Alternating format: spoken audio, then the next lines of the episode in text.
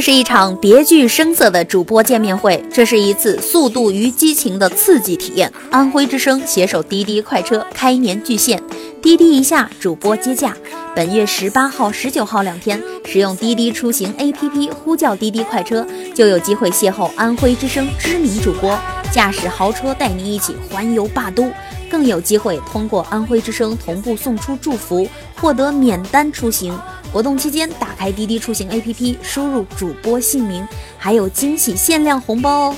具体方式搜索“安徽之声”微信公众号，点击菜单栏“主播接驾”就 OK 啦。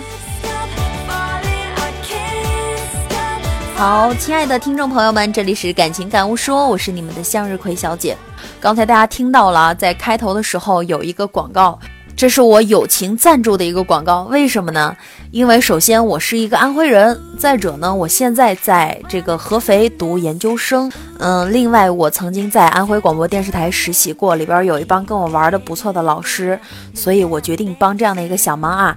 那么，亲爱的你们，有钱的捧个钱场，没钱的捧个人场。二十多岁的你，不要再自称宝宝了。年度流行词“宝宝”成为很多人开玩笑时候的一个口头禅，这无伤大雅。但是很多人心理上仍然把自己当成一个宝宝，而且并没有学会以成年人的态度来看待生活。成年人的生活态度意味着有自己的人生，开始由自己决定下一步往哪里走了。很多人回到三十岁的时候才回首，发现自己工作了快十年，除了简历上多了几行工作经历，便再无对自己未来有意义的事儿。忽有十年工作经历，却无十年工作经验，没有找到另一半，朋友似乎也没有多少。更可怕的是啊，看起来自己居然仍然在浑浑噩噩的浪费时间。二十多岁的时候，我们总觉得很多事情到了三十岁就能水到渠成，比如事业啦、爱情啦、婚姻啦。但是三十岁不是一个新的二十岁，不要想着把所有的事情全部留到那个时候啊！现在起，认清你的生活不是在被你所不知道或者没做过的事情而限制，生活的决定权在你手里。以下这些小经验。帮助你在二十多岁的时候呢，就开始为自己的三十岁努力。第一件事情就是每天挑战一件小事儿，让你焦虑的小事儿，躲掉一些让自己感觉不舒服的事情。确实，在一开始的时候呢，不错呀。但是你在舒适区域待得越长，你就会越倒退。挑战一下自己，让自己走出舒适圈，去尝试挑战那些稍微难一点的事情。尝试的越多，某一天你就会发现这些事情对你已经不在话下了。第二呢，远离那些拖垮你的人际关系。上学的时候，老师总会安排好学生和差学生坐在一块儿，这部分优等生里多多少少会有一些被差生带坏的。工作了的时候也是一样。如果你生活中的一段关系，或者一些圈子里的人让你感到焦躁、疲惫，甚至很厌恶，那么赶紧远离他呀！那样的人际关系只会拖累你，浪费你的时间和精力。你值得多和那些能给你的生活带来动力、让你感到开心的人交往。第三呢，理直气壮地说不，say no。我们肯定答应过不少自己并不想做的事情。而在这之后，通常会出现以下两种情况：要么你以自己的好心情为代价，勉强完成了这项工作；要么在之后冒着透支友谊和人际关系的风险，解释自己没有做好。所以，为什么非要那么拧巴呢？适当的学会得罪人也没有什么不好。人际交往中，当然要保持优雅和礼貌了，但是也要为自己考虑。有时候一个不字就足够啦。第四，抱怨一时爽，事后悔断肠啊！一个满面阳光、浑身散发活力的人，和一个成天哭丧着脸、满口抱怨的人，你会选择哪一个？抱怨不仅会让你成为一群人当中惹人烦的那个，同时呢，也意味着负面情绪的反复循环。长此以往，会对人的心理、精神健康都有很坏的影响。每个人都时不时会有一些消极的想法，但是你可以捕捉些它们，然后用积极的想法更换掉这些好心情的蛀虫，对吧？第五，把应该从你的字典里删掉。一年开始的时候，人们总是不可避免地清点和审视自己。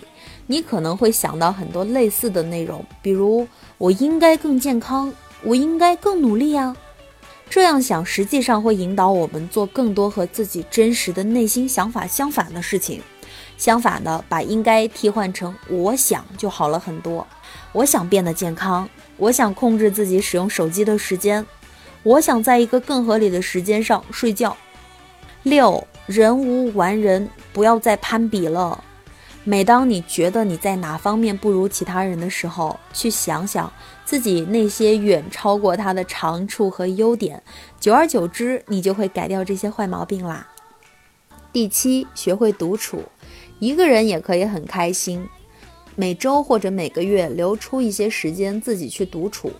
一个人吃饭，一个人看场电影，或者去一些自己感兴趣的地方，试着去享受独处的时光，享受自我的一个陪伴时间。八，想好好工作，首先得有个好环境。如果你的卧室、办公室、书房，所有你可能长时间待着的地方都是一团糟，很难相信你能做到好事情。在卧室里边点一支熏香。在办公桌旁边养一盆小绿色的植物，在书房里给自己留几张暖心的小纸条，对自己好一点，工作的生活才能更开心啊！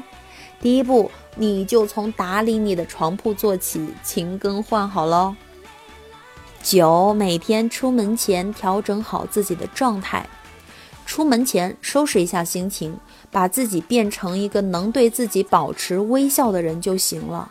如果你总是担心别人不喜欢自己，为了不踩到任何人的雷区，牺牲掉自己的好心情，那未免太委屈自己了吧？让自己的好心情比世上大多数事情都要来的重要。第十，写日记，坚持写日记。写日记啊，能让一个人的思维更活跃，也能让你更了解自己。日记还是一种自我对话和自我提升的方式。